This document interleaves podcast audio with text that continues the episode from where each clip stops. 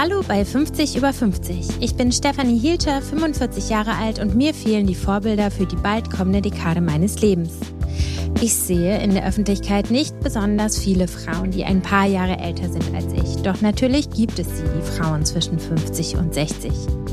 Ich möchte hier einen Ort schaffen, an dem sie zusammenkommen. Ein Ort, an dem Lebenserfahrungen und Lebensgeschichten zu finden sind.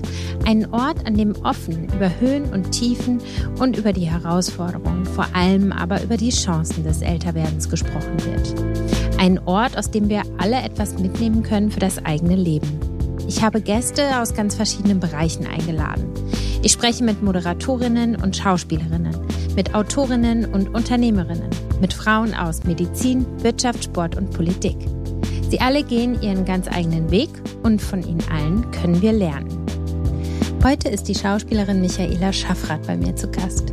Wir reden über das Älterwerden in ihrem Beruf und darüber, wie sie schon früh in ihrem Leben einen kompletten Wandel durchlebte und nach ihrem Start in der Erotikbranche nach drei Jahren in das ernste Fach wechselte. Michaela erzählt davon, wie sie nach vielen Enttäuschungen ihre große Liebe fand, wer für sie ein Vorbild in Sachen Älterwerden ist und wir reden über den Beginn und den Status ihrer Wechseljahre. Ich wünsche euch gute Unterhaltung mit Michaela Schaffrath. Für viele ist der 50. Geburtstag so eine Marke. Kannst du dich an dein Gefühl vielleicht ein paar Tage vorher oder ich habe auch schon gehört, das Jahr vorher ist so ein bisschen so, dass man sich mit dieser Zahl beschäftigt. Kannst du dich daran erinnern, wie dein Geburtstag war und die Zeit davor, was für Gefühle du so zu dieser Zahl hattest? Ich habe mich ehrlich gesagt mit der 50 überhaupt nicht beschäftigt im mhm. Vorfeld. Also es ist für mich ein Geburtstag gewesen wie jeder andere auch und ich freue mich über jeden Geburtstag, den ich feiern darf. Also ich freue mich über jedes Jahr länger, dass ich sozusagen auf dieser Welt verbringen darf. Und vor allen Dingen auch jetzt, wo ich wirklich so, ja, auch so glücklich und angekommen bin. Ich weiß noch genau, wo ich den gefeiert habe. Es war ja zu Corona-Zeiten. Mhm. Mein 50. war vor, vor drei Jahren, also im Dezember 2000. Wir haben den im kleinsten Kreis gefeiert und zwar im ganz, ganz kleinen Kreis auf Rügen. Mhm, schön. Wir haben uns da ein Haus gemietet auf Rügen, äh, mein Mann und ich und unsere besten Freunde die haben uns besucht. Wir haben, also das Haus war sehr geräumig, also man war auch wirklich auf Abstand und so, ne? Aber wir haben gesagt, komm, wir vier, wir treffen uns jetzt. Weil wir sowieso auch sehr viel Zeit miteinander verbringen. Und die beiden kommen aus Rostock, mhm. Anke und Steffen. Und äh, die haben uns besucht oder wir haben zusammen dieses Haus gebucht und haben dann sozusagen in meinen Geburtstag reingefeiert. Mhm mit einem Gläschen Champagner natürlich und mit einem tollen Geburtstagkuchen. Und ähm, dann haben wir den Tag auf der Insel verbracht. Wir waren lange am, am Wasser spazieren. Wir hatten tolles Wetter, obwohl es Dezember war. Es war natürlich ein bisschen kalt. Die Sonne hat geschienen und wir waren an der, an der See und sind spazieren gegangen, Strandspaziergang gemacht, lecker gegessen, tolle Gespräche gehabt und einfach einen sehr, sehr schönen Tag gehabt. Ich wollte gerade sagen, äh, das hört sich an, als wäre viel Raum für, für Gespräche gewesen. Mhm. War dann diese Zahl oder das Älterwerden an dem Tag irgendwie Thema zwischen euch? Naja, aber eher so ein bisschen witzig, ne? So von wegen, so, jetzt bist du auch im Club der 50, herzlich willkommen, so, ne? Aber ansonsten haben wir da gar nicht drüber gesprochen. Okay, alles klar. Magst du dein aktuelles Alter gerne? Ja, absolut. Also ich bin ja jetzt 52 mittlerweile und ich mag mein Alter wirklich gerne. Ich bin, ich bin gerne 52. Liegt aber wahrscheinlich auch daran, dass es für mich im Grunde wirklich nur eine Zahl ist. Mehr macht das mit mir auch nicht. Also ich, ähm, ich liebe mein Leben und ehrlich gesagt bin ich auch froh, dass ich nicht mehr 20 bin oder auch, ich sag jetzt mal Ende 20, Anfang 30 oder so, weil, ähm, ja, wie soll ich sagen, mit dem Älterwerden bin ich wesentlich entspannter geworden. Auch nicht mehr so hibbelig und nicht mehr so getrieben, so in vielerlei Hinsicht, ja, also was meinen Job angeht und auch mein Privatleben. Ich äh, blicke wesentlich entspannter auf das, was vor mir liegt nehme mir mehr Zeit für mich, nehme mir auch mehr Zeit für Entscheidungen. Früher war ich immer relativ schnell und immer irgendwie so ein bisschen unter Strom, ne? Und heute genieße ich das einfach so, ja, mich eher so zu sortieren, Prioritäten zu setzen in meinem Leben und das dann entspannt durchzuziehen. Das klingt ja eigentlich sehr schön. War das äh, eine bewusste Entscheidung für dich oder ist das einfach so mit den Jahren gekommen, dass du etwas entspannter geworden bist?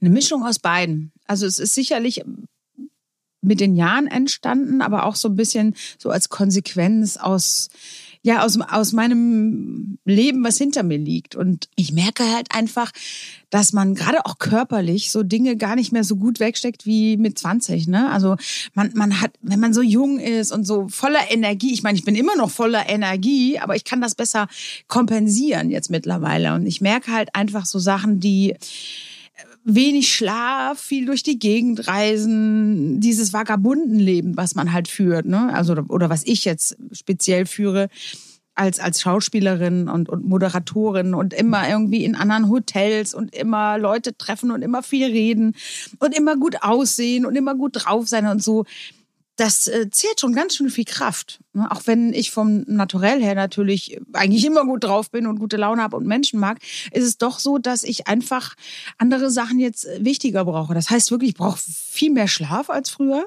Mhm. Und ich brauche einfach auch mal so meine, meine Auszeiten. Das habe ich jetzt gerade erst aktuell gemerkt. Ich komme jetzt quasi aus einer Auszeit, die ich mir wirklich selbst verordnet habe, zu dir ins Interview. Das ist jetzt so nach drei Wochen sozusagen mein, meine, meine erste jobliche Aktivität, die ich jetzt, jetzt wieder mache, wenn man das überhaupt als Job bezeichnen darf, mit dir zu schnacken. Ich musste mir eine komplette Auszeit nehmen, auch eine digitale Auszeit. Ich habe mir eine Auszeit auch von Facebook, Insta und allem anderen genommen eine Auszeit von meinem Job. Das kann ich gerade gut machen, weil ähm, ich jetzt quasi zwischen zwei Theaterengagements bin. Es geht jetzt im Dezember, September wieder los mit, einem, mit einer Tournee.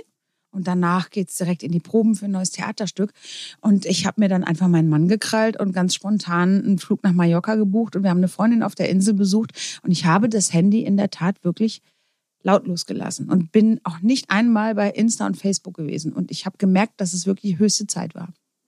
Ähm, fiel dir das schwer, da loszulassen? Ja, also komisch, ne? Ich, ich hatte das schon geahnt, dass das irgendwie, dass das schwer wird, nicht aufs Handy zu gucken. Natürlich habe ich mal morgens und abends aufs Handy geschaut, weil es kann ja auch immer eine Anfrage reinkommen, ne? Oder ein mhm. wichtiges Telefonat von zu Hause oder auch beruflich. Also wenn meine Eltern, für meine Eltern war ich natürlich immer erreichbar, ne? Oder auch für, für Freunde, aber ich habe das Berufliche wirklich ein bisschen so auf Seite gelegt.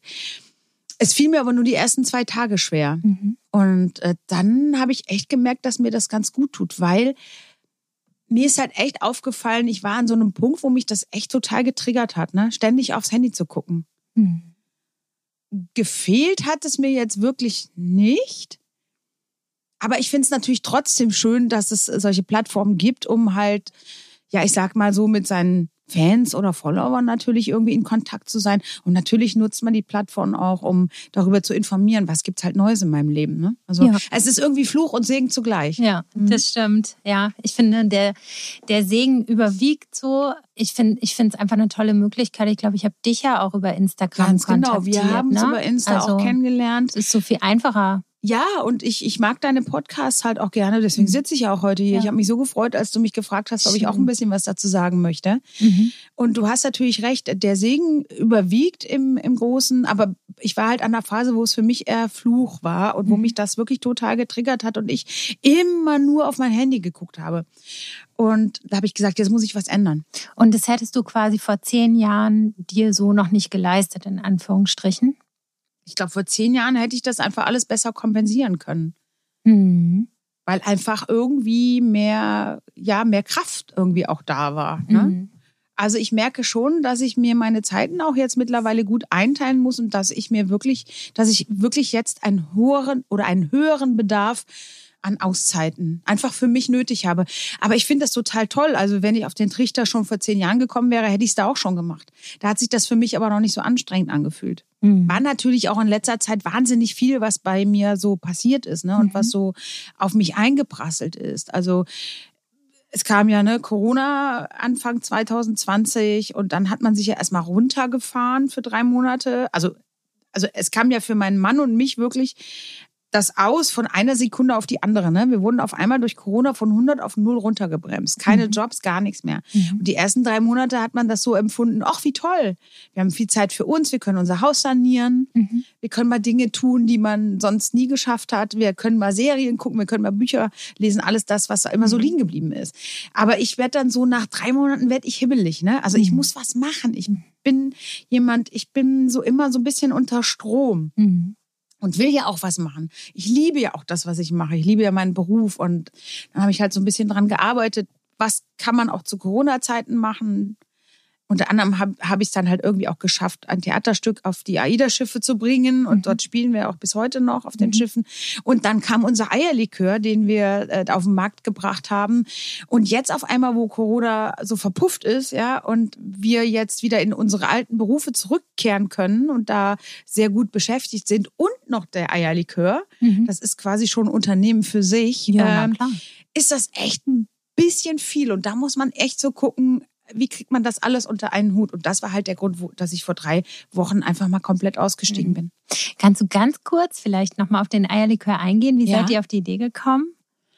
Naja, die Idee, ich, ich versuche es mal irgendwie kurz zu machen. Also das Rezept äh, basiert auf einem Originalrezept von Oma Martha. Oma Martha ist die Oma meines Mannes gewesen. Und wir haben das Haus von Oma Martha vor einigen Jahren geerbt mhm. in Bremen. Und seitdem wohnen wir auch da. Also wir wohnen seit 2019 in Bremen, haben das äh, Rezept gefunden auf dem Dachboden, als wir das komplette Haus ausgeräumt haben. Das ist wirklich so wie in einem Film. Oben auf dem Dachboden stand eine alte Truhe mit ganz vielen Sachen über das Haus und Fotos, Testamentsentwürfe, Grundbucheintragungen und sowas alles. Ne? Und unter mhm. anderem auch ein Kochbuch und ein Kochbuch von Opa Hermann, der war Fleischermeister. Da hat er all seine ganzen Rezepte eingetragen und da kam also da fiel uns dieser Zettel von Oma Martha äh, von dem Eierlikörrezept in die Finger. Und haben, wir haben das aber dann erstmal weggelegt. Ne? Mhm. Also erstmal auf Seite gelegt, alles in die Truhe schön und die steht auch oben auf unserem, auf unserem Dachboden. Und dann kam ja, wie gesagt, die Geschichte mit Corona. Und ein Freund äh, hat uns beim Sanieren geholfen. Das war Ende 2020. Und stand auf einmal mit 20 Eiern von seinen glücklichen Hühnern vor mir und meinte so, hier, Michi, mach mal was damit. Und dann habe ich gedacht, also so viel Rührei und Kuchen geht gar nicht. Mhm. Dann hat mein Mann gesagt, du, weißt du was, wir probieren einfach mal Oma macht das Eierlikörrezept aus. Mhm. Ich habe gelesen, ob man das im Thermomix machen kann, also welche mhm. Stufen man da benutzt und mhm. welche Temperaturen ich brauche. Und dann habe ich Oma, Oma Matas Eierlikör nachgebastelt im Thermomix. Den haben wir dann zu Weihnachten an ein paar Leute verschenkt, in so 200 Milliliter Bügelfläschchen, die ich besorgt habe. Und äh, darunter war auch der Redaktionsleiter vom Stadtmagazin Bremen, für das ich jahrelang auch schon schreibe. Und äh, der hat gesagt, äh, der ist so genial, ihr müsst den auf den Markt bringen, den mhm. Eierlikör. Und ich dachte so, wie jetzt, meinst du jetzt mit auf den Markt bringen? Ja, du bringst jetzt deinen eigenen Eierlikör raus. Und ich habe gesagt, ich habe ja null Ahnung davon von Spirituosen und auch nicht vom Vertrieb, sagt er, ich helfe dir. Und das ist zum Beispiel das Tolle an Bremen. Ne? Bremen ist halt wirklich eine wundervolle, tolle kleine Hansestadt, wo über kurze Wege wirklich Dinge angestoßen werden und auch umgesetzt werden. Also da zählt echt noch ein Handschlag. Mhm. Und dann werden Dinge auch in die Tat umgesetzt. Mhm. Und dann hat er mich einfach mit den richtigen Leuten zusammengebracht und so ist die Idee dann entstanden. Und dann gab es auf einmal Michaela Schaffratz Vanilleeierei und mittlerweile haben wir drei Sorten. Also wir haben die Vanilleeierei, dann die Marzipan und die Sanddorn-Eierei ist jetzt unser jüngstes Baby, welches dieses Jahr sogar äh, prämiert wurde, also ausgezeichnet wurde mit einer Goldmedaille.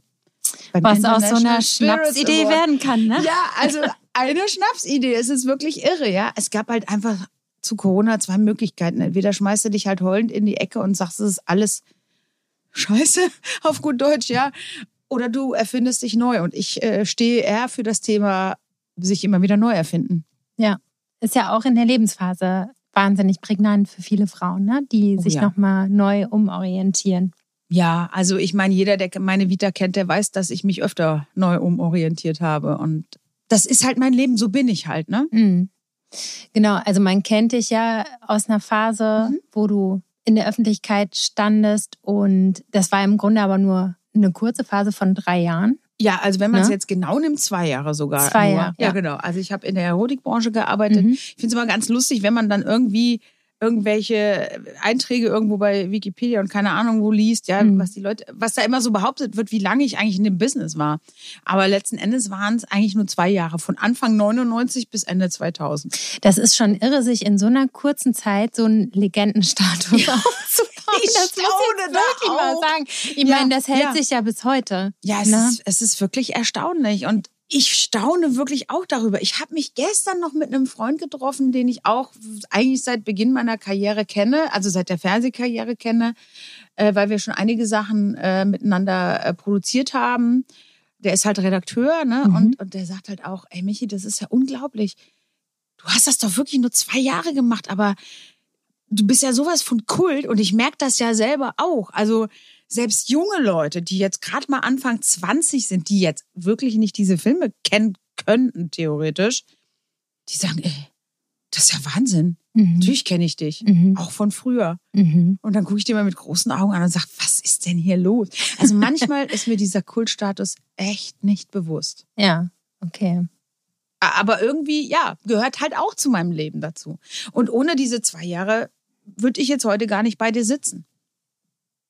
Naja, wer weiß. Also du bist dann ja relativ schnell ins ernste Schauspielfach mhm. gewechselt. Und das mhm. machst du ja jetzt auch schon 20 Jahre. Mhm, mittlerweile 23 Jahre sogar. Mhm. 23 Jahre. Also 13 Jahre Theater mhm. und äh, seit 23 Jahren Film und Fernsehen. Ja, Wahnsinn. Mhm. Kannst du uns vielleicht nochmal mitnehmen damals in den Moment, in dem du dich entschieden hast, mit der Erotikfilmerei sozusagen aufzuhören und ins ernste Schauspielfach zu wechseln?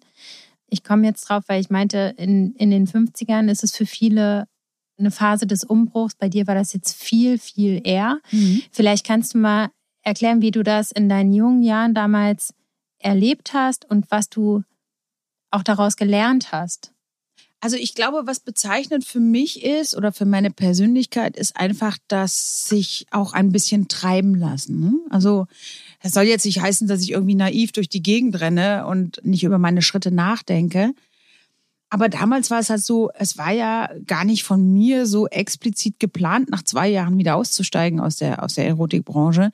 Es hat sich einfach ergeben. In meinem Leben sind so viele Begegnungen gewesen, die für mein Leben und für meine Entscheidungen auch sehr, sehr wichtig waren. Und ähm, ich sag mal so, es gibt keine Zufälle, ne? Also wirklich. Ich glaube einfach an, an schicksalhafte Begegnungen, die ich beruflich wie privat hatte, die irgendwie mein ganzes Leben verändert haben. Mhm. Wahrscheinlich werden da auch noch welche kommen in der Zukunft. Also wie gesagt, ich bin ein großer Freund von, von, von schicksalhaften Begegnungen. Und dann ist natürlich immer die Frage, was man daraus macht. Und in meinem Fall war es halt so, dass ich dem Regisseur Markus Rosenmüller begegnet bin, mit dem ich zusammengearbeitet habe. Und der sagte dann zu mir, also ich hätte Talent. Er, er sieht da was in mir, in meiner Ausstrahlung, so wie ich mich bewege, in meinem Habitus, Duktus, alles, was dazugehört. Das hat ihm einfach super gut gefallen und er war gerade dabei, seinen Debütfilm, äh, also seinen ersten Kinofilm zu machen, Der tote Taucher im Wald und dann hat er mir eine Rolle angeboten. Und da war ich natürlich erstmal total perplex und dachte so, also ganz ehrlich, ich habe gedacht, mh, hm, ja, quatsch mal weiter, du meldest dich sowieso nicht so, ne? mhm. ne? Das war so mein, meine erst, mein erster Gedanke. Aber es war, es kam ganz anders. Also Markus hat sich bei mir gemeldet. Ich musste nach München zum Casting, habe das Casting gemacht und habe dann die Rolle bekommen. Und das war sozusagen mein Einstieg in die, in die, ins ernsthafte Fach. Ja, dann habe ich da das große Glück auch gehabt. Also mein, mein Leben ist auch wirklich von sehr glücklichen und, und, und tollen Momenten irgendwie begleitet worden und tollen Begegnungen, wie zum Beispiel mit Dieter Pfaff. Und Dieter Pfaff äh, ist dann mein väterlicher Freund geworden und mein Mentor. Und ich habe mich dann auch lange mit Dieter unterhalten, weil Dieter hat halt die Hauptrolle in dem Totentaucher im Wald gespielt. Und wir hatten sehr, sehr viel Zeit, um uns zu unterhalten. Und er hat mir einfach gesagt, ich solle die Schauspielerei weitermachen. Ich hätte ich würde ein gewisses Urtalent mitbringen und das wäre eine tolle Voraussetzung, um diese Karriere aufzubauen. Und dann bin ich mal kurz in mich gegangen, habe so drüber nachgedacht, okay, was willst du? Könntest du dir das vorstellen? Und dann habe ich mich entschieden, der Erotikbranche den Rücken zu kehren und den Versuch zu starten, der nicht einfach war. Also gerade die ersten Jahre habe ich viele Fehler gemacht. Ich musste mir diese Anerkennung wirklich über viele, viele, viele Jahre hart erarbeiten. Ja, das kann ich mir vorstellen, weil natürlich alle ein gewisses Bild von dir hatten. Na klar, Stigma über Jahre Und äh, naja, ob die das kann und so, ne, wird man dann mal sehen. Aber mhm. ich denke, die Tatsache, dass ich den Beruf jetzt seit 23 Jahren mache und das äh, erfolgreich und äh, ich gut gebucht bin und ähm, jetzt sozusagen auch meinen ersten prämierten Film äh, hatte als Hauptdarstellerin und auch in Amerika jetzt gerade nominiert bin als beste Darstellerin, zeigt eigentlich, dass das genau der richtige Weg ist, den ich eingeschlagen bin. Herzlichen Glückwunsch. Vielen, vielen Dank. Wow, das ist doch toll. Ja, ich, du, also ich, es ist für mich war das ein ganz besonderer emotionaler Moment, als wir für den Film The Online Shop den Preis bekommen haben für den besten Kurzfilm beim Internationalen Filmfest in Emden, Norderney. Weil mein Regisseur Carsten Woike und ich, äh, also wir haben, äh, es gibt ein Foto, genau als das wurde genau dann gemacht, als wir quasi als Sieger verkündet wurden und diese diese Blicke, die sich da treffen, wie wir beide uns anschauen, so ich konnte das gar nicht glauben. Und das war so toll und äh, ich stand da echt mit, mit, mit, mit Tränen in den Augen auf der Bühne, weil ich dachte, ja, Michi, also wirklich zu mir selber alles richtig gemacht. Und das ist wirklich, dass ich jetzt so langsam das ernte, was ich die vielen, vielen Jahre sehr mühsam gesät habe, mhm. gegen Sturm und Wind und keine Ahnung was, das ist wirklich der Ertrag und das fühlt sich einfach toll an. Und dann kam ein paar Wochen später halt, äh, hatte mein Regisseur mich angerufen und gesagt, ey, du bist in Amerika äh, nominiert beim äh, Cinema Festival in New York und als, als, als Breakthrough-Schauspielerin, was ich irgendwie ja noch cooler finde als als beste Schauspielerin. Na, aber hallo, siehst du, das zeigt wieder, also dass man auch mit 50 Actress, ja Ne? Neuanfänge wagen kann. Ja, ne? ja. Dann ist es einfach, das ist so ein wundervolles Gefühl, so voller Wärme und Glück. Ich kann das gar nicht beschreiben. Fühlt sich super an. Würdest du, wenn dir jetzt in deinem jetzigen Alter so eine grundlegende Entscheidung bevorstehen würde, würdest du das wieder so angehen? Wie du es damals gemacht hast? Ja, also ich würde das auf jeden Fall wieder so machen. Das ist einfach mein Naturell. Das ist so. Ich ähm, hinterfrage vielleicht hier und da mal ein bisschen mehr. Und das Tolle ist halt, ich kann mit meinem Mann Carlos über alles reden und wir reden auch über alles. Und das ist auch das Tolle, weil ich mich natürlich mit ihm über sämtliche Entscheidungen in meinem Leben austausche. Beruflich wie privat, weil beruflich äh, machen wir sehr, sehr viel miteinander. Carlos ist Fotograf. Er begleitet mich aber auch sehr oft also wir versuchen wirklich jede freie Minute, die wir haben oder auch jede Minute, die wir beruflich miteinander verbringen können, auch miteinander zu verbringen.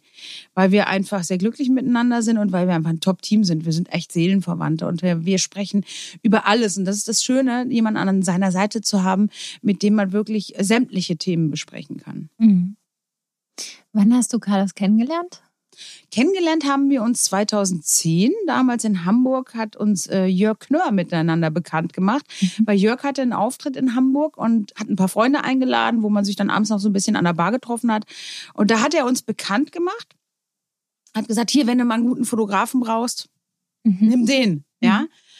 Und ja, man hat hier Kontakt ausgetauscht und hat sich halt irgendwie immer mal zum Geburtstag gratuliert oder wenn man mal irgendwie in Hamburg, weil ich in Hamburg war, haben wir uns auf einen Kaffee getroffen und so. Also ich fand ihn irgendwie immer sehr nett, aber, aber das war es auch. Also interessant, ne? Mhm. Aber ich war damals ja auch wirklich noch glücklich verheiratet und, und Carlos war auch in einer anderen Beziehung. Mhm. Und wie gesagt, für mich ein Kontakt wie jeder andere auch. Ne? Mhm. Netter Typ, und ich hatte ihn mir immer im Hinterkopf gehalten als Fotograf, weil man braucht ja immer einen guten Fotografen mhm. für neue Autogrammfotos oder Fotos für die Agenturen und für die ganzen äh, mhm. Plattformen, ne, wie Crew United, Schauspielervideos und so. Dann habe ich mich ja 2013 von meinem Mann getrennt und bin dann von Nordrhein-Westfalen nach Hamburg gezogen, weil ich wollte schon immer in Hamburg wohnen. Ich mhm. fand das schon immer genial, in dieser Stadt zu leben. Die hat mich schon immer fasziniert.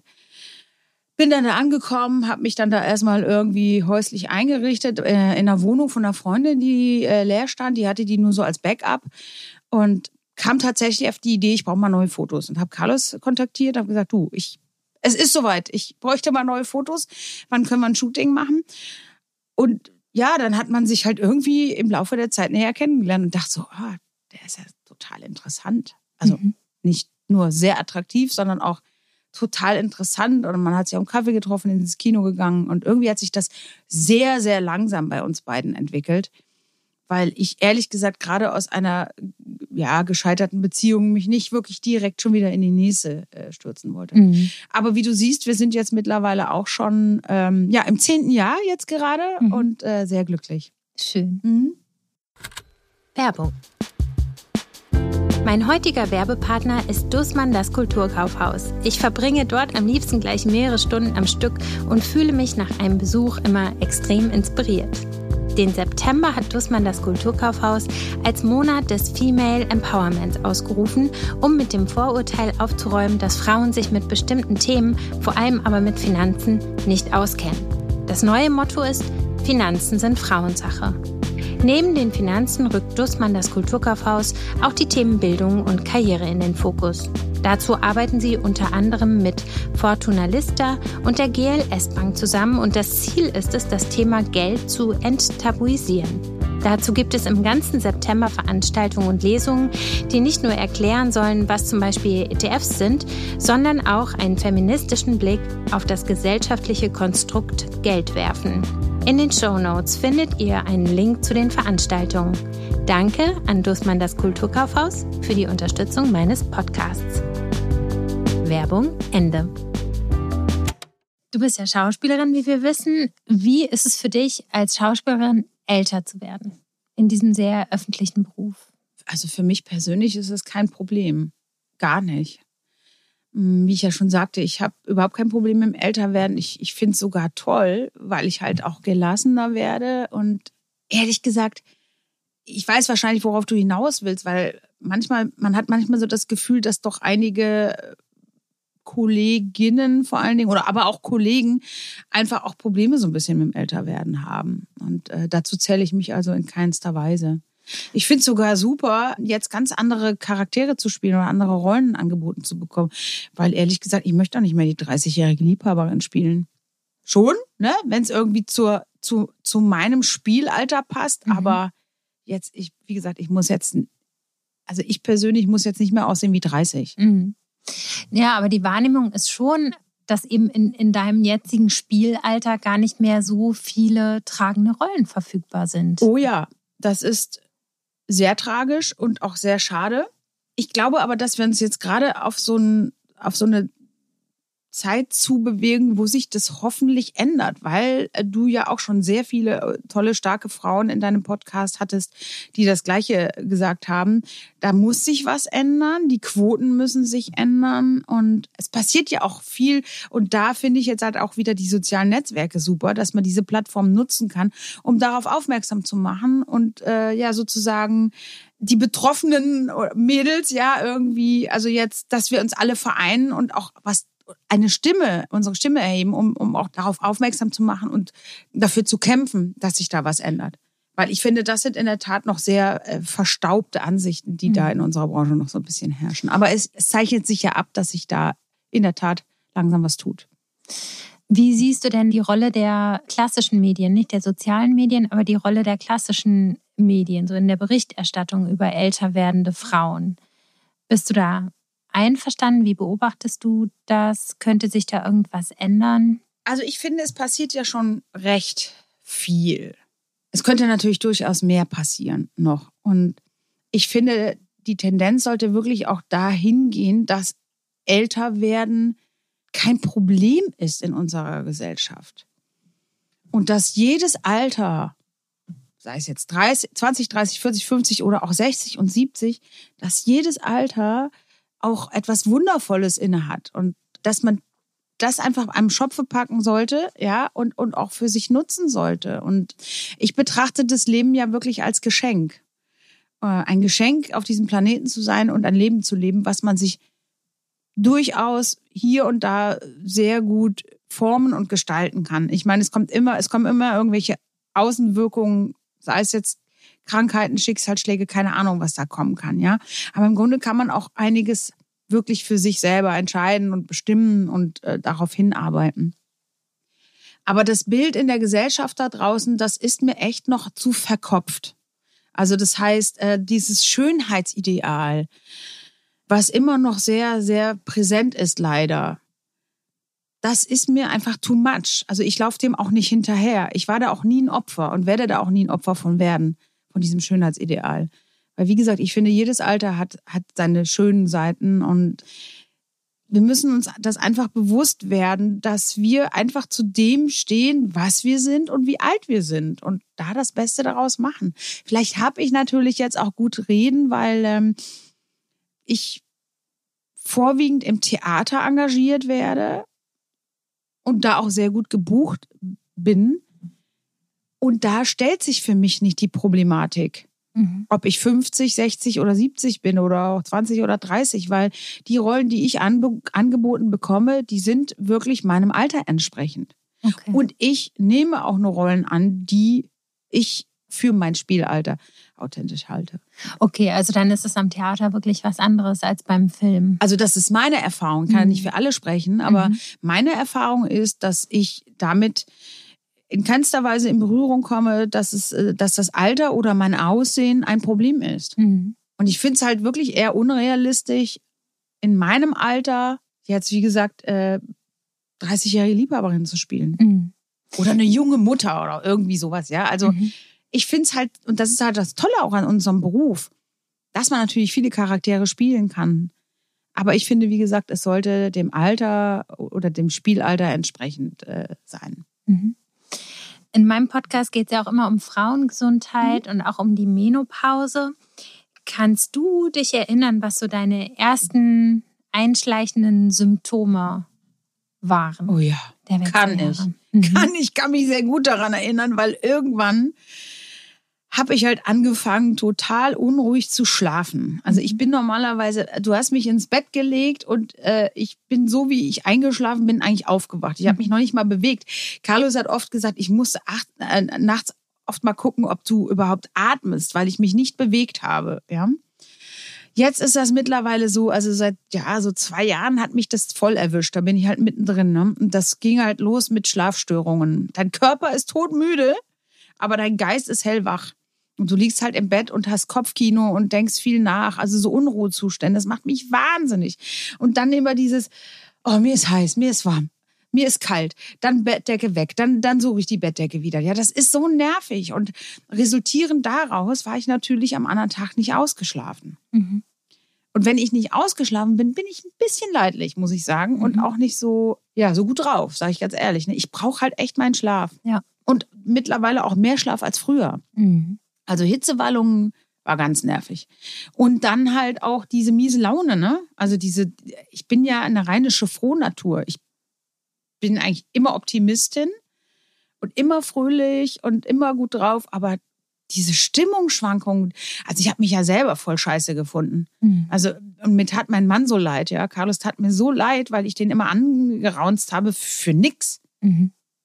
Und dann aus dem heiteren Himmel, aus dem Stehgreif, habe ich auch einmal angefangen zu weinen, ne? ohne großartigen Grund. Also waren schon sehr, also ich glaube, ich habe die ganze Palette an, an Beschwerden, die man haben kann, habe ich irgendwie abbekommen. Mhm. Aber jetzt geht's mittlerweile. Also ich nehme bioidentische Hormone mhm. und die helfen mir ganz gut. Und hast du das gleich mit den Wechseljahren in Verbindung gebracht? Ja. Ja. Also schon. Also man beliest sich da ja schon irgendwie und es war vom Zeitpunkt her eigentlich, musste es einfach so weit sein, ne? Es gibt ja Frauen, die ja auch schon mit Mitte 40 irgendwie in die Wechseljahre kommen. Mhm. Bei mir hat es halt wirklich echt so mit 50 angefangen. Aber gut, dann dachte ich mir, ja, so ist das Leben halt, ne? Das ist der Körper, das hat sich die Natur so für uns ausgedacht. Also toll finde ich das auch nicht, aber machen wir halt alle durch. Die eine mehr, die andere weniger. Mhm. Und wie war dein Weg dahin, dir dann Hilfe zu holen, bis du bei den bioidentischen Hormonen dann gelandet bist? War das eine längere Reise oder war das ein direkter Weg? Es war eine längere Reise, weil das erste Jahr habe ich gedacht, das schaffe ich ohne. Ja. Das kriege ich alles ohnehin. Ich wollte erst gar nicht auf Hormone zurückgreifen, weil, also den Schuh muss ich mir selber anziehen, weil natürlich in dem Kopf auch irgendwie, oh Gott, Hormone nicht gut und so, ne? Also mhm. da war ich einfach nicht belesen, was das angeht. Und dann ist mir aber eine sehr, sehr gute Ärztin empfohlen worden in Hamburg, die äh, Frau Dr. Imke Mebis unter anderem spezialisiert auf das Thema Wechseljahre und mit der habe ich mich getroffen, die ist mir empfohlen worden. Und dann haben wir das Ganze mal auseinandergedröselt, ne, worum es geht. Und sie hat mich äh, wirklich ausführlich aufgeklärt über bioidentische Hormone. Und ich muss sagen, wirklich, seitdem ich die nehme, das ist halt ein Sprühstoß auf dem Arm. Geht's mir viel besser. Und mir haben diese Hormone auch meine Lebensqualität wieder zurückgegeben. Und darum ging es. Also ich war wirklich nach einem Jahr so fix und fertig, unausgeschlafen, schlecht gelaunt. Äh, ach, irgendwie hat das alle, habe ich mich einfach in meiner eigenen Haut nicht mehr wohlgefühlt und ich habe mich auch nicht mehr wiedererkannt. Und ich wollte wieder so die Alte werden. Und deswegen habe ich mir gedacht, ich versuche es einfach mal. Äh, die sind auch relativ niedrig dosiert, die mhm. Hormone. Also man braucht dafür nicht viel. Aber es hat mir einfach wieder meine Lebensqualität zurückgegeben. Mir kommt gerade so ein Gedanke äh, wegen deiner Formulierung, ich wollte wieder die Alte werden. Mhm. Und im Gegensatz steht ja quasi dieser Wandel und die Wechseljahre, dass man ja eigentlich auch zu was Neuem wird. Und dann ist es wahrscheinlich auch so eine Diskrepanz. Ja. Zwischen, ich möchte, dass alles so bleibt, wie es ist, aber ich möchte auch durch diesen Wandel gehen. Weil danach vielleicht etwas Neues kommt. Ja, deswegen ist es doch immer, es ist halt natürlich auch mutig, ne? Mhm. diesen Weg zu gehen. Aber ich bin jemand, der solche Wege geht, mhm. weil ich es auch spannend finde. Mhm. Und ich war schon als Kind immer sehr neugierig und wissbegierig. Und das habe ich nicht abgelegt. Aber ich habe das Kind in mir auch immer behalten, was natürlich auch gut für meinen Beruf ist. Ja? Mhm. Dass man das Kind auch so ein bisschen in sich selbst behält und auch für mein, für mein privates Leben, für mein, für mein Ich, das, was ich bin, ist das total wichtig. Mhm. Ja, und diese Neugierde und das Wissbegierige, das werde ich auch nie ablegen. Das werde ich, glaube ich, sogar im hohen Alter irgendwie noch haben. Das ist halt meine Entscheidung für mich. Es gibt Menschen, die sagen, ey, Michi, also dein Leben kann ich nicht leben. Heute hier, morgen da und immer neugierig und immer neue Orte, neue Menschen, neue Jobs, neue Herausforderungen. Aber das liebe ich. Ich habe mich dazu entschieden, so ein Leben zu führen. Kann ich gut verstehen. Sitzt mir da etwa ein Spiegelbild gegenüber? Na, eventuell. eventuell. Ja, es, ist, es wäre mir zu langweilig. Mhm. Ich möchte damit jetzt niemanden verurteilen, der diesen, ich sag mal, diesen safen Weg geht, also den sicheren, den etwas unspektakuläreren, ja. Aber es ist nicht meine Entscheidung. Mhm. Sonst wäre ich wahrscheinlich Kinderkrankenschwester geblieben. Was ja. jetzt nicht heißt, oh Gott, dass das jetzt langweilig ist. Nicht, nicht falsch verstehen, Nein, aber das ist, das ist halt ein sicherer Job mit geregelten, also mit natürlich mit Schichten, aber mit einem geregelten Einkommen, mit mhm. geregelten Arbeitszeiten. Du bist halt sicher, du hast am Ende des Monats immer dein Gehalt, du hast äh, deine Urlaubstage, ja, und das ist alles doch sehr safe. Mhm. Und mit der Entscheidung zu sagen, so ich gehe jetzt raus, also ich mache, verabschiede mich von dem Beruf nach zehn Jahren und mache was ganz anderes, äh, das hat natürlich auch komplett mein Leben verändert. Und das ist, glaube ich, aber immer das, was ich wollte. Mhm. Dieses doch sehr selbstbestimmte. Mhm. Gibt es in deinem Leben eine Person oder ein Ereignis, die deinen Blick auf das Älterwerden oder Altsein geprägt haben? Also Vorbilder jetzt nicht direkt, aber es gibt durchaus eine ganz äh, wunderbare Kollegin, die mittlerweile auch äh, eine sehr, sehr gute Freundin von mir ist und meine Trauzeugin war. Das ist die Schauspielerin Beatrice Fago. Und Beatrice habe ich bei einem Engagement kennengelernt. Ich muss jetzt gerade überlegen, ich glaube, es war elf oder zwölf irgendwie. Da haben wir das erstmal miteinander gearbeitet und das war wirklich sofort Liebe auf den ersten Blick, sage ich mal. So vertraut und abgesehen davon, dass sie eine tolle Schauspielerin ist, ist sie auch eine wunderbare Freundin. Und Beatrice ist aber auch jetzt schon über 70.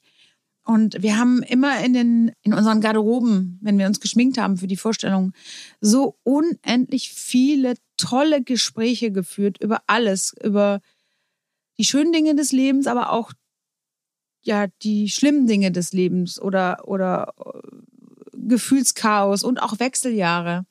Und Beatrice ist so eine lebensfrohe, tolle Person, die mir so wahnsinnig viel mit auf den Weg gegeben hat. Und ich kann sie auch zu jeder Zeit anrufen, wenn ich Probleme habe.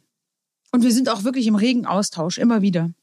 Und das ist so eine Person, ja, der habe ich doch sehr, sehr viel zu verdanken, weil die mir auch in schlimmen Zeiten sehr viel Kraft gegeben hat. Mhm. Und natürlich haben wir auch über das Älterwerden gesprochen, weil sie ist mir ja, wie gesagt, 20 Jahre fast voraus und sie hat das ja auch alles schon durchgehabt. Ne? Mhm. Und wenn du jetzt zum Beispiel einer jüngeren Person wie mir zum Beispiel, ich bin jetzt Mitte 40, einen Rat mitgeben könntest für die nächste Dekade, wie die Beatrice das bei dir vielleicht auch gemacht hat, was wäre das? Also wichtig ist vor allen Dingen generell, aber jetzt gar nicht mal für diese Dekade, die da jetzt vor dir liegen würde, sondern generell finde ich es für, für, für mich oder für sich selbst persönlich sehr wichtig, bei sich zu bleiben, mhm. also auch authentisch zu bleiben, zu lernen, auch mal Nein zu sagen. Also ich ähm, musste in der Tat auch lernen, Nein zu sagen. Aber für mein eigenes Seelenheil, sage ich mal so, ja, und Dinge abzuwägen. Einfach vielleicht, ich war ja früher auch wesentlich impulsiver und habe schneller Entscheidungen getroffen. Heute würde ich sagen, lehn dich doch noch mal zurück, rauch eine Zigarette, wenn man rauchen würde. Ich rauche jetzt nicht oder ja oder keine Ahnung, atme noch mal tief durch, geh in dich, äh, hinterfrag Dinge noch mal. Also einfach ein bisschen, vielleicht ein bisschen vorsichtiger durchs Leben gehen und Dinge vielleicht hier und da mal abwägen. Aber natürlich trotzdem mit der Gelassenheit und mit der Freude am Leben. Ja, und natürlich sich auch immer noch mal wagen. Ja, auch noch mal ins kalte Wasser springen. Also so eine Mischung aus allem. Aber im Grunde ist es eigentlich das, was ich immer im Leben getan habe. Also sich selber treu zu bleiben, ist, das, ist immer das Wichtigste. Ich sage immer so, was andere über mich denken, das muss deren Kopf aushalten, nicht meiner. Und solche Sachen halt auch nicht so sehr an sich ranzulassen mhm. und sich so sehr von außen beeinflussen lassen. Wenn dein Bauchgefühl dir sagt, das fühlt sich nicht gut an, dann vertraue deinem Bauchgefühl. Siehst du in den kommenden, weiß ich nicht, drei, vier, fünf Jahren irgendwelche besonderen Themen vor dir liegen, die für dich akut werden? Also das Älterwerden, wie gesagt, ist kein Thema für mich. Da lasse ich mich gerne treiben. Wenn man natürlich als äh, Freiberufler unterwegs ist, ähm, also selbstständig seit vielen, vielen Jahren, dann hat man auch immer so seine Höhen und Tiefen gehabt. Und das Einzige, was einen natürlich immer beschäftigt, das ist aber schon seit meiner Selbstständigkeit, ist die Frage, wie sieht es im nächsten Jahr aus mit Jobs? Wie wird es mit den Theatern weitergehen? Leider hat uns ja auch Corona gezeigt, dass viele äh, Theater ja, äh, Corona nicht überstanden haben. Also es gibt einige Theater, die nie wieder aufgemacht haben. Also die berufliche Situation ist schon so ein Ding, die mich so beschäftigt. Ne? Ob es halt auch so die nächsten, naja, ich habe ja noch ein paar Jahre vor mir bis zur Rente oder vielleicht auch über die Rente hinaus, weil ich das ja liebe, was ich mache. Ob es da beruflich auch immer weitergeht, ob Engagements kommen, wie läuft's mit dem Eierlikör? Solche Fragen stellt man sich natürlich, mhm. ne? Ob man wirklich jeden Monat in der Lage ist, so seine Rechnungen zu bezahlen. Mhm. Und hast du Angst vor Altersarmut? Altersarmut ist ein sehr großes Thema, generell leider in unserer Gesellschaft, welches meines Erachtens noch zu wenig Aufmerksamkeit erfährt.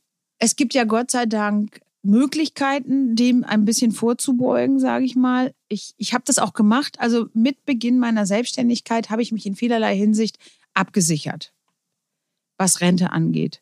Also machen wir uns nichts vor. Die gesetzliche Rente, die würde bei mir jetzt nicht reichen, weil ich einfach zu wenig auf Lohnsteuerkarte gearbeitet habe.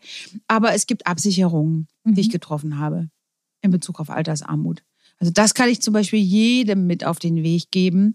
Sobald man sich in eine Selbstständigkeit begibt, sollte man dieses Thema wirklich ernsthaft angehen. Mhm. Sich irgendwo eine Sicherheit schaffen. Also sagen wir mal so, glücklicherweise habe ich mich in mehrerer Hinsicht halt irgendwie wirklich abgesichert mhm. gegen Altersarmut. Ja. Was ich persönlich viel schlimmer fände, wäre eine schlimme Krankheit. Also da, davor habe ich halt eher Angst, ne? Weil ja, ich habe halt durch meinen Beruf als Kinderkrankenschwester schon sehr viel Leid mitbekommen bei anderen. Und es gibt nun mal leider Krankheiten, da nützt dir auch kein Geld. Ne? Also das, ja. es gibt Dinge, die kannst du mit Geld nicht kaufen. Und das ist Gesundheit, Liebe, Geborgenheit. Das sind alles so Dinge, die für mich wahnsinnig wichtig sind. Viel, viel wichtiger als Geld. Ich ähm, war auch noch nie so materialistisch irgendwie eingestellt. Also für mich ist es, insofern ist Geld wichtig, um sozusagen mir meinen Lebenserhalt irgendwie oder Lebensunterhalt irgendwie jeden Monat irgendwie leisten zu können, ja, oder vielleicht mal eine nette Reise oder irgendwie so oder schöne Momente, die man sich einfach so macht mit seinem Lebenspartner oder mit mhm. Freunden. Mhm.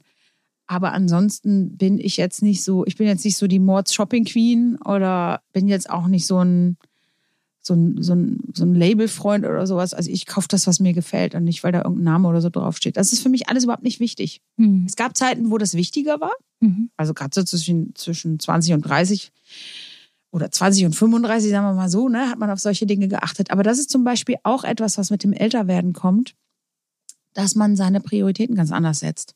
Und dass es Dinge gibt, die einem wichtiger sind als Geld, Macht, Luxus. Also das ist, wie gesagt, Liebe, Geborgenheit, Freundschaft, Gesundheit. Mega wichtig. Wie alt möchtest du mal werden? Also dadurch, dass ich Carlos ja relativ spät kennengelernt habe, haben wir beide eigentlich beschlossen, mindestens 90 zu werden. das wäre toll, wenn wir das äh, schaffen würden. Wir arbeiten daran, sagen wir mal so. Also hoffentlich gelingt es uns. Hast du ein Bild von, von dir, von euch, von eurem Leben in zehn Jahren? Wie sieht das dann aus, wenn du dir das jetzt so vorstellst? Also hoffentlich genauso, wie es jetzt ist, weil ich bin rundum zufrieden mit meinem Leben und sehr, sehr glücklich und dankbar. Ich hatte ja eingangs unseres Gespräches gesagt, dass ich jetzt so langsam nach über 20 Jahren endlich ernte, was ich gesät habe also bin ich beruflich wirklich da gelandet, wo ich immer sein wollte. Ich bin privat da angekommen, wo ich immer sein wollte. Wobei ich finde, wenn man so sagt, ich bin angekommen, dann klingt das immer so wie Stillstand, ne? Aber das soll, also das, das, das will ich gar nicht, weil ich finde Stillstand eigentlich ganz furchtbar. Mhm. Aber das ist meine persönliche Meinung. Ich glaube, ich werde auch nie stillstehen. Und Carlos ist genauso geartet. Wir beide sind halt immer irgendwie so ja aktiv und neugierig und unter Strom, ne? aber auf einer gesunden Ebene. Mhm. Aber ich bin irgendwie sehr glücklich und zufrieden mit dem, wie es ist. Und ich würde mir einfach wünschen, dass es die nächsten Jahr 20 oder auch 30 Jahre, wenn das mit den 90, dann sind es ja schon 40 Jahre. Mhm. wenn das Zeit. klappt, ne, wäre, wäre toll, weil ich würde, also mein größter Wunsch ist einfach, dass ich noch ganz, ganz, ganz viele Jahre, gesunde Jahre mit Carlos äh, verbringen darf. Danke, dass du da warst. Dann danke ich dir. Vielen Dank. Das war ganz toll. Das freut mich sehr. Deine Fragen waren schön. Vielen Dank. Ich fand deine Antworten auch schön. das Problem bei mir ist immer, dass man den Ausknopf finden muss. Auch das ist etwas, was ich gelernt habe, mhm. einfach auch mal einen Punkt zu machen. Und den mache ich jetzt.